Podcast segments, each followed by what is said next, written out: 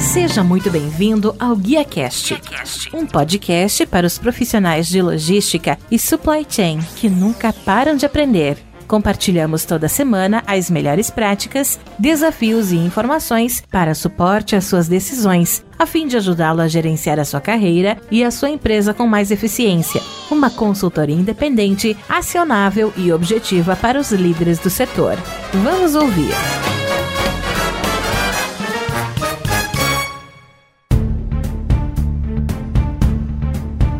Olá, que tal? Tudo bem? Eu sou Rodilson Silva e recebemos hoje no Guia Cash Dayana Rubino, Head de Excelência em Importação e Exportação América Latina na Bayer. A Dayana tem mais de 15 anos de carreira trabalhando com abastecimento de produtos de importação e exportação, logística, planejamento de demanda, planejamento de produção, gestão da cadeia de suprimentos em nível regional e nacional. É graduada em Administração e Comércio Exterior pela Universidade São Judas Tadeu, gestão da cadeia de suprimentos e logística pela FGV, MBA em Transformação Digital pela Sebralog e MBA em Gerenciamento de Negócios pela pela FGV. Diana, seja muito bem-vinda ao Guia Cash e muito obrigado por abrir um espaço na sua agenda e me ajudar a fazer mais um episódio. Eu que agradeço, Rodilson. Realmente um prazer participar aqui no seu programa.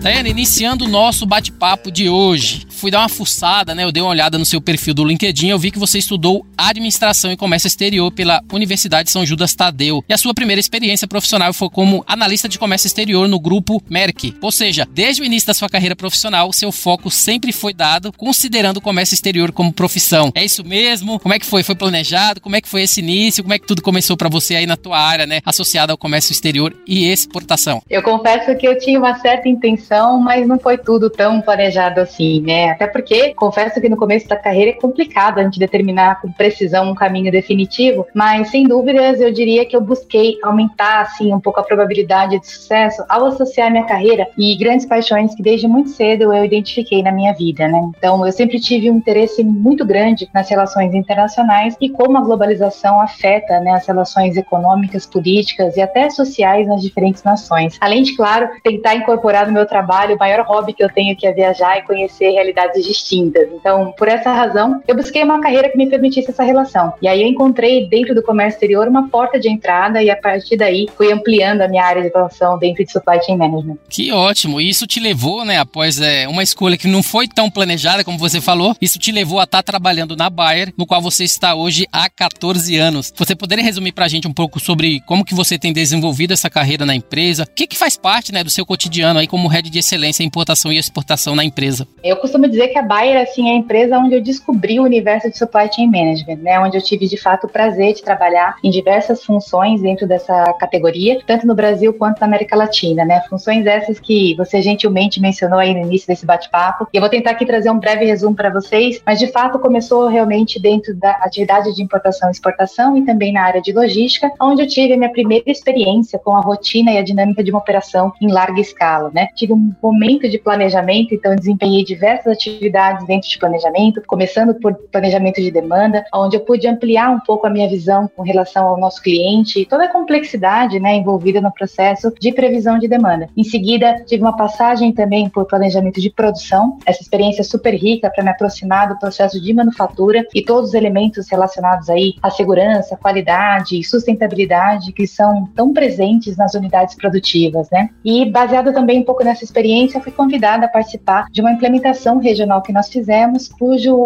foco era implementar um sistema de gestão integrado e centralizando a função de planejamento para a América Latina. Essa oportunidade me gerou também uma conexão muito forte com projetos de excelência também operacional e grandes aprendizados em termos de harmonização de processo, compartilhar melhores práticas, automação e assim por diante, né? Então tudo isso foi muito importante para construir uma base de conhecimento sólida e que me permitiu voltar agora para o comércio exterior com uma visão, eu diria, bem mais holística. E atualmente a função de líder de excelência para importação e exportação, eu diria que meu maior desafio é transformar o comércio exterior, né? Transformar através da evolução do nosso modelo de operação e garantir um alto padrão de excelência e também eficiência na operação desses 19 países que compõem a região da América Latina. E além, claro, de garantir uma conexão aí com toda a cadeia de abastecimento numa visão end-to-end. Eu vejo que a Bayer, ela te deu excelentes oportunidades, né? Você falou aí produção, manufatura, segurança, qualidade, sustentabilidade. Eu queria que você pudesse agora falar um pouquinho também pra gente sobre a Bayer, que, como a gente sabe, é uma empresa química, como eu vi no perfil, fornece as melhores soluções para agricultura nos mais altos padrões por melhorar a vida por meio de um sistema alimentar melhor para os agricultores, consumidores e também para o planeta. Você poderia nos dar um overview aí sobre a empresa e qual que é o espaço que ela está inserida no Brasil? É isso aí, Rodis. Acho que você resumiu também muito bem é, grande parte dessa organização que a Bayer é, né? Então ela é uma organização global com mais de 150 anos de atuação e ela tem competências centrais nas áreas de saúde e agricultura. Então a nossa visão, né, de saúde para todos e fome para ninguém nos motiva cada vez mais a trabalhar e oferecer uma, uma ciência para uma vida melhor, né, através de produtos e serviços que são projetados para beneficiar a população e gerar melhor qualidade de vida. E ao mesmo tempo a Bayer tem como objetivo criar valor através da inovação e crescimento tanto no Brasil como no mundo. Eu particularmente trabalho na divisão agrícola, né? Então desde a compra da Monsanto a Bayer se posiciona como líder de mercado no setor e realmente são grandes oportunidades aí para a gente transformar a segurança alimentar do nosso planeta. Então aí para os ouvintes, né? Você já conhece um pouquinho da Dayana, conhece um pouquinho sobre a Bayer. E daí o nosso papo de hoje é para falar sobre um projeto muito importante, né? Que vocês fizeram aí na empresa, que é o Smart Container. A Bayer foi a vencedora, né? Do Bayer Product Supply Latam Awards na categoria Digitalização e Inovação com o projeto Smart Container por utilizar tecnologia de IoT, né? Internet das Coisas nos containers através da parceria com a ContiGuard, que proporciona o gerenciamento de ponta a ponta para o gerenciamento das mercadorias que está em trânsito, com insights em tempo real, analytics para a tomada de decisões baseadas em dados, que é tudo que a gente procura hoje, né, nesse ambiente caótico. A gente vê que inúmeras empresas tiveram que se reinventar, principalmente nesse momento de pandemia, e vocês não foram diferentes. Você poderia falar um pouquinho para a gente sobre esse projeto? O que que motivou a sua equipe a procurar soluções nessa direção que culminaram com essa premiação, conforme falamos, by Product Supply Latam Awards? Por favor. Legal, Rodilson. De fato, uma enorme satisfação dividir com você e os nossos ouvintes aqui um pouco dessa experiência, né? Como todo aprendizado que foi gerado com ela. Mas para a gente começar, acho que é importante trazer um pouquinho de contexto, né? Então, as operações de comércio exterior, elas representam uma parte fundamental na cadeia de supply, movimentando bilhões ali de reais em produtos anualmente. E mais de 90% desse transporte internacional, ele é realizado por via marítima. E apesar, obviamente, desse modal ser o mais eficiente e econômico, do ponto de vista operacional, nós temos um grande hiato de informação a partir do momento que a carga sai da origem até que ela chegue de fato nos armazéns aqui no Brasil. De maneira geral, sabemos apenas que ela foi embarcada e qual a previsão de chegada no porto de destino. Né? Então, durante todo o trajeto, e aí a gente está falando de aproximadamente 30, 60 dias, nós não temos como saber precisamente a localização da carga, se houve algum desvio na rota, se o próprio container de alguma forma foi aberto indevidamente ou se sofreu algum tipo de impacto. Então, dado um pouco desse cenário, nós buscamos realizar uma prova de conceito que pudesse testar um novo modelo de negócio e que nos permitisse também digitalizar as operações de comércio internacional. Aí sim, por meio da tecnologia de IoT aplicada nos containers. Então, o principal objetivo desse novo modelo era viabilizar o que nós chamamos naquele momento de gerenciamento digital de ponta a ponta, ou seja, fornecer insights em tempos reais, baseado em dados e possibilitando para a gente uma melhor tomada de decisão, gerando assim maior eficiência nessa cadeia de suprimentos. Dayana, você tem algum exemplo prático, por exemplo, de algum problema ou dor que vocês identificaram que vocês conseguiram resolver através desse projeto? Né? É sempre bom quando você consegue né, quantificar, mas principalmente mensurar algo que, como era antes, durante e depois. Acho que para ficar mais claro né, para os nossos ouvintes sobre o que você está falando em relação a essa solução da Contigard. O que é que ela trouxe aí inicialmente sobre uma dor que vocês tinham e que no momento vocês não têm mais, exatamente devido a esse projeto? Não, sem dúvida nenhuma. Essa prova de conceito ela traz para a gente muitos aprendizados e benefícios. Né? Então, nós monitoramos efetivamente 50 containers né? e totalizamos uma cobertura aí de aproximadamente 920 mil quilômetros. E durante toda essa jornada, a gente identificou, sim, elementos relacionados à segurança. Então, foi possível identificar a abertura de portas que não foram previstos ou autorizados. Né? Então, isso é super relevante do ponto de vista de segurança, garantindo que não seja incluído nada dentro dos containers ou mesmo retirado deles. É, em termos de qualidade, foi possível mapear também não só a variação de temperatura dentro de alguns containers, como também fortes impactos. Ou seja, se a gente tivesse uma movimentação feita de uma qualidade ruim e isso trouxesse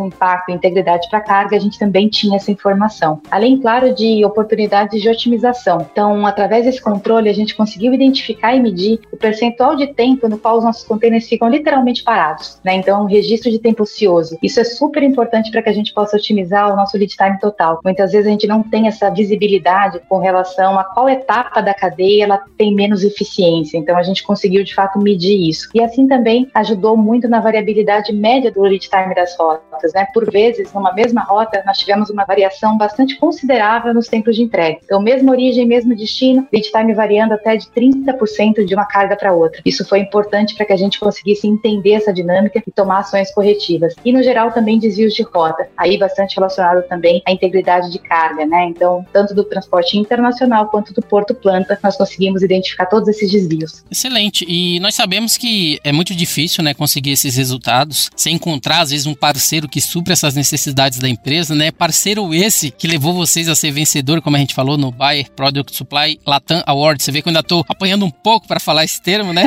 Mas assim, é, a Contigard ela trouxe aí todos os, o, como você falou, prova de conceito, tudo que era necessário para vocês conseguirem realmente ser premiado, né? Eu gostaria que você pudesse falar um pouquinho pra gente sobre a Contigard, o que que levou vocês a escolherem é, a Contigard para esse projeto? Bom, acho que para começar do princípio, né, nós tínhamos um objetivo muito claro que era a nossa melhora de performance. E a gente também tinha uma intenção de alavancar a cultura de dados e tecnologia por meio do uso de IoT e até de analytics. Entretanto, o que nós não tínhamos era de fato a expertise necessária para fazer a aplicação da tecnologia. Né? Então, nós precisávamos realmente de um parceiro que nos ajudasse no desenvolvimento da solução, para que juntos nós implementássemos uma prova de conceito e a partir daí, ou dos resultados dessa prova de conceito, seria o embasamento necessário para a preparação do nosso business case, onde a gente sim iria tratar a solução numa escala maior, né? Então foi nesse sentido que a gente trouxe a Contiguard para esse projeto, uma parceria que nós fizemos no intuito de associar uma necessidade do negócio com a expertise de uma empresa consagrada já no setor e que pudesse a partir daí construir uma solução que favorecesse a nossa tomada de decisão e também fundamentasse muito bem o business case que a gente viria a preparar. E falando um pouquinho agora de KPI, né? Eu acho que indicadores é aquilo que mostra exatamente se se todo o trabalho que vocês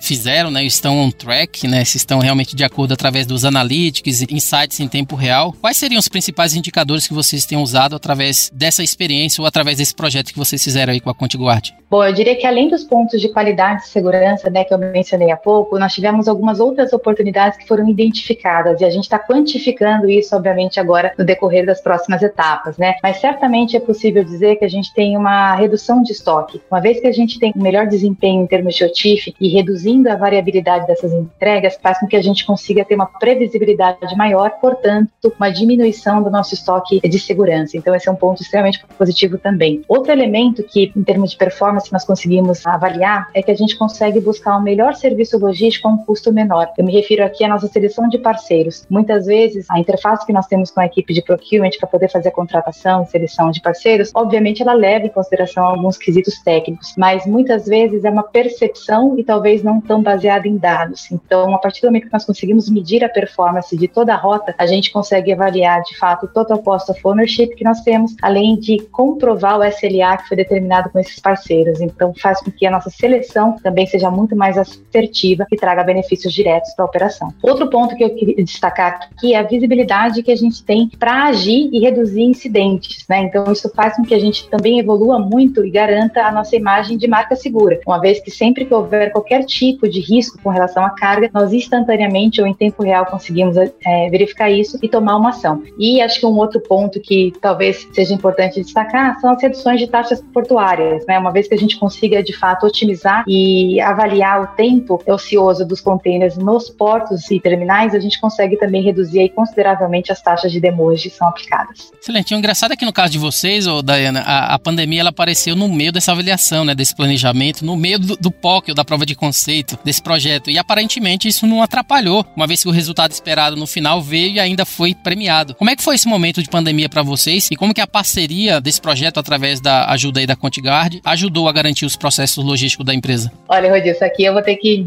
de fato, não concordar com você, porque a pandemia atrapalhou sim e muito. É, que bom que não foi perceptível, né? Mas de fato atrapalhou bastante. Houve de fato um momento onde nós tivemos que, inclusive, reavaliar o cenário para tomar uma decisão de gol ou não gol, seguir ou não com o projeto, justamente em virtude das constantes limitações que eram impostas, né, pelas medidas de controle do Covid. Então, em parceria com o Cotiguard, nós decidimos que seria uma excelente oportunidade não só de testar um novo modelo e gerar visibilidade, mas aproveitar um momento de tanta imprevisibilidade, né? Como vocês podem imaginar, os desafios foram tremendos, em meio a um cenário internacional que eu posso dizer que foi caótico, né? O cenário logístico internacional foi muito afetado pela pandemia. Mas eu estou convencida de que foi, de fato, a melhor decisão porque foi no momento onde as informações eram tão desencontradas, ter essa visibilidade em tempo real foi importantíssima para nós em termos de planejamento e atendimento dos clientes. Eu vou trazer aqui um exemplo prático para tentar é, ressaltar para vocês a importância. Uma das rotas que nós estávamos mapeando nesse projeto era da Índia. E em dado momento nós recebemos a informação que os portos da Índia haviam sido fechados e que não teríamos nenhum tipo de operação é, passando por eles. E nesse momento nós acessamos a plataforma e a gente conseguia visualizar que os contêineres estavam se movimentando. Foi aí que a gente foi fazer uma investigação e de fato a operação tinha sido reduzida, novos contêineres não eram admitidos no porto, mas o nosso tinha conseguido passar e portanto a gente teve condições de confirmar esse atendimento para os nossos clientes, o que garantiu para a gente uma credibilidade enorme. Então é só um exemplo de como numa situação extrema que era a que a gente estava vivendo, é, ter visibilidade, ter informação tornam-se sim diferenciais competitivos. Excelente. E em relação aí, quais são as vantagens competitivas que vocês identificam possuir hoje em decorrência desse projeto? Como é que esses diferenciais, inclusive esses exemplos que você trouxe pra gente, têm impactado nos resultados da Baia? É, eu posso dizer que as vantagens foram muitas, né? E até para não cansar tanto os nossos ouvintes aqui também, eu vou talvez destacar três que foram mais representativas, pelo menos no meu modo de ver. A primeira delas, sem dúvida nenhuma, a aceleração no processo de tomada de decisão. Uma vez que a gente utiliza a tecnologia para obter dados e gerar insight, a gente ganha tempo e foca esforços na análise da solução e não necessariamente na obtenção do dado. Então, isso foi muito importante. A melhor experiência para os nossos clientes. Então, como eu mencionei, através da visibilidade e aumento da previsibilidade, a gente pôde criar modelos preditivos, sendo aí sim um habilitador para a diferenciação de nível de serviço. Então, a gente consegue trazer um serviço mais otimizado para as necessidades individuais dos nossos clientes. E talvez um terceiro elemento, aí eu vou olhar mais para dentro, né? Então, para dentro da nossa própria organização, a questão de digital mindset. É, isso tem sido uma busca também que nós estamos fazendo é, nessa transformação digital e utilizar realmente a tecnologia como um enabler para a solução de problemas. Acho que aqui a gente buscou uma inovação, não simplesmente por fazer diferente, nem usar a tecnologia sem uma razão. Nós buscamos um problema, identificamos uma oportunidade e aplicamos a tecnologia como um enabler para isso. Né? A tecnologia aí servindo em prol da solução de problema e não simplesmente trazendo complexidade. Então, eu diria que esses três elementos, um mais focado ao processo de decisão, o outro à experiência do cliente e ao nosso próprio desenvolvimento com maturidade digital, foram ganhos que a gente pode perceber dentro do dia a dia da nossa operação também. Excelente. Falando um pouquinho agora, Dayana, sobre a equipe, né? Em relação à estrutura de importação e exportação da empresa, considerando as pessoas que contribuíram para os resultados e para a premiação. Gostaria que você pudesse falar um pouquinho para a gente como é que está dividida toda essa infraestrutura de pessoal que está sob sua responsabilidade na área de excelência de importação e exportação da América Latina. É isso aí, Rodilson. Acho que é um excelente ponto. E a gente chega aqui no elemento, do meu ponto de vista, o mais importante dessa conversa. Sem dúvida nenhuma, esse projeto ele só foi um sucesso pelo excelente time que eu tenho aqui o privilégio de representar. Então, na América Latina, nós contamos com uma estrutura bastante integrada entre a área de excelência é, regional, que é a minha função, e as operações que estão dedicadas e centralizadas nos países, né? Então a gente consegue garantir assim um alinhamento e uma comunidade fortemente conectada. Nesse projeto nós tivemos um envolvimento direto de mais de 30 pessoas. Né? Ele foi realizado em cinco países simultaneamente e devido a essa complexidade nós formamos um grupo de projeto multidisciplinar para que toda a construção e análise dos resultados ela pudesse ser feita em conjunto. Isso foi fundamental para que a gente pudesse garantir não só o engajamento, a priorização e também é, o alinhamento de necessidades em virtude da própria pandemia, né? Então, toda essa construção foi feita em conjunto e eu queria aproveitar muito aqui essa oportunidade também para mais uma vez reconhecer todo esse time que eu tenho certeza que é levar o comércio exterior a outro patamar. Excelente. E diante dessas inovações em constantes mudanças, né, que a gente viu aí o exemplo extraordinário da Contiguard, né? O que não muda é a capacidade emocional das pessoas da equipe em lidar com essas mudanças, né? E como é que vocês têm conseguido desenvolver as habilidades do time a fim de dar conta, né, de tantas incertezas que o mercado de trabalho apresenta? Essa é uma pergunta que eu tenho que te confessar que eu me faço quase que todos os dias, né? E cada vez mais eu chego a uma conclusão de que, de fato, a gente não tem muito uma receita de bolo que a gente possa aplicar e ela vai funcionar para todos, né? A única certeza que eu particularmente tenho é de que as coisas vão mudar e que nenhum de nós tem total controle sobre isso. Então eu tenho sempre que eu posso buscado manter um canal aberto de comunicação e principalmente uma escutativa. Isso vai parecer meio pro forma, mas é uma realidade, assim. Na minha opinião, se tem algo que não mudou é que confiança e transparência elas são fundamentais quando o assunto é incerteza. Independentemente do, do momento em que nós estejamos, esses dois elementos para mim sempre trouxeram um grande impacto é, na construção de, de, conexão junto às pessoas. Por outro lado, eu também sempre digo aos meus colegas, né, que a gente precisa pensar na mudança como um elemento de transformação. É nesse momento que de fato a magia acontece, onde surgem as maiores oportunidades e para quem quer se desenvolver, acho que esse é outro ponto importante, né? Entender que essas mudanças são fundamentais para a evolução do profissional. Então, uma recomendação que eu sempre faço, vamos focar naquilo que a gente pode influenciar e fazer acontecer. Enquanto as outras coisas que a gente não tem muito controle, elas vão acontecendo e a gente vai se adaptando a elas. Dana, falando um pouquinho de você novamente, né? Como você falou, focar nas coisas que podem acontecer. No seu caso, você focou muito na sua carreira, produção, manufatura, segurança, qualidade, sustentabilidade, importação, exportação e assim por diante. Eu gostaria que você pudesse falar pra gente, né, que tipo de característica você acha que foi essencial para você chegar onde chegou e alcançar o sucesso, né, na área de comércio exterior na Bayer. É, essa é uma pergunta interessante, porque quando eu olho um pouquinho para minha carreira, eu percebo quanto esses aprendizados ou a soma deles foram se complementando. Então é bem difícil da gente definir uma característica que possa determinar todo esse caminho. Mas eu diria que se tem algo que percorreu a minha carreira toda é que eu sou uma pessoa muito curiosa e ao mesmo tempo bastante disciplinada. Então eu acredito que a combinação dessas duas características, elas me permitem uma agilidade de aprendizado. E através disso eu pude sempre aproveitar as oportunidades de explorar diferentes perspectivas. Então, ter essa visão mais holística certamente permitiu que eu pudesse desafiar mais e gerar valor para a área de comércio exterior. Né? A conexão que o comércio exterior tem dentro da cadeia de supply chain, ela se potencializa a partir do momento que a gente conhece e conecta essas interfaces. Então, acho que sem dúvida nenhuma isso tem sido muito importante na minha carreira. E além disso, eu acho que eu sempre procurei também me aproximar de pessoas que me inspiravam, estar ao lado de pessoas que me incentivavam a crescer e me desenvolver, sempre foi e continua sendo muito fundamental na minha vida. Dayana, a gente falou um pouquinho sobre equipe, sobre pessoas e sobre você, né, como líder aí na empresa. Você tem alguma ideia ou como é que você acha que um líder pode influenciar ou estimular o trabalho das novas gerações? Ou pelo contrário, como é que você tem trabalhado, né, como líder de diversas pessoas na tua equipe, né, para estimular né, essas pessoas, né, esse trabalho dessas novas gerações que estão chegando, que tem que lidar, né, com tanto estresse e novas tecnologias, principalmente nesse momento de pandemia? Não, com toda certeza. E ao longo dessa minha jornada, eu acho que um dos grandes aprendizados que eu tive foi de primeiro conhecer e respeitar o legado que vem de outras gerações, né? Entender de fato os direcionadores de sucesso de cada um e entender também o quanto isso varia. Mas o que eu tenho percebido é que cada vez mais essas novas gerações, se é que a gente pode chamar assim, né? Elas vêm se motivando por ideais. Então, é, elas precisam canalizar toda essa energia que elas têm para gerar atração né, e transformar aquilo que de fato elas acreditam. Então, eu sempre digo que intenção sem ação não gera valor. Sendo assim, está é, tá conectado de fato a um propósito, é o que nos dá muita resiliência a passar por momentos difíceis, porque eles vão vir, né? Eu acho que a gente tem que estar preparado também para os momentos de inconsistência dentro da nossa carreira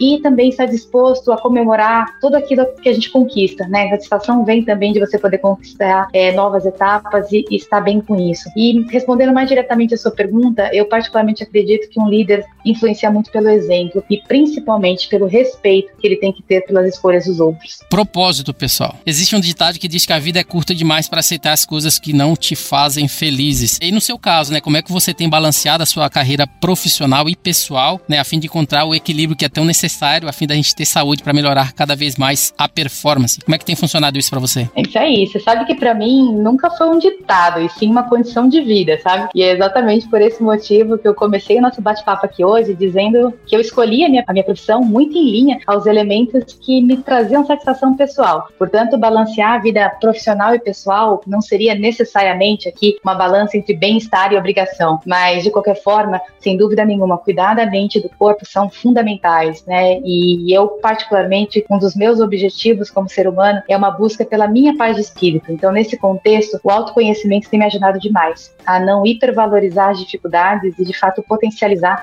a qualidade das minhas relações interpessoais. E, sem dúvida, uma das coisas que mais me traz alegria na vida é viajar. Então, sempre que eu posso, e assim que a pandemia permitir, é, eu dou uma escapada para explorar um pouco desse mundo, recarrego as baterias e coleciono memórias. Isso, para mim, sempre foi e continua sendo importante. Para finalizar, chegamos à minha última pergunta. Eu gostaria que você pudesse trazer para a gente uma indicação sobre algum livro, filme, algum podcast, algo, enfim, que algum conteúdo que tem contribuído para influenciar né, a, a, sua carreira profissional. Você poderia trazer para a gente como um exemplo aí de indicação para que possa influenciar também a, a, aos nossos ouvintes aqui do GuiaCast. Legal, eu disse. E aqui eu vou me permitir fazer uma indicação muito mais do ponto de vista pessoal do que necessariamente com conteúdo profissional. Eu acredito que dentro da nossa realidade a gente tem acesso hoje a tanta informação, né, tanto conteúdo que muitas vezes a gente se perde. Mas tem, na verdade, um TED Talk que eu gosto muito, e inclusive é um livro também, que é o poder da vulnerabilidade. Eu acho que nesse momento de pandemia que a gente está vivendo, como líderes, como organização, nós temos que nos tornar mais vulneráveis, se aproximar de fato das pessoas, porque eu acho que isso tem trazido uma dinâmica muito diferente para as nossas relações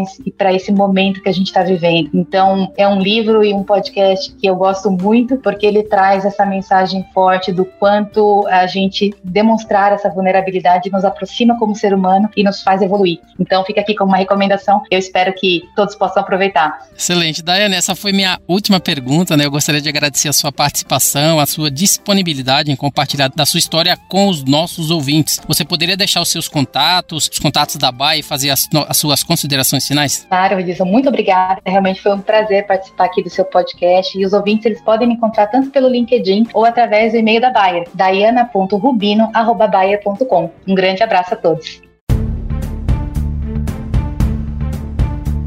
Muito bem, o GuiaCast teve a honra de receber Dayana Rubino, Head de Excelência em Importação e Exportação América Latina na Bayer. E se você gostou desse episódio, você pode compartilhar com seus colegas, amigos e profissionais de supply chain e, se possível, deixe uma avaliação e um comentário em ratedespodcast.com.br guiacast. Você também pode me encontrar no LinkedIn, é só procurar por Rodilson Silva, comunicador logístico multiplataforma. Eu sou Rodilson Silva com Dayana Rubino que te envia um GuiaCast abraço. Até a próxima, tchau, tchau!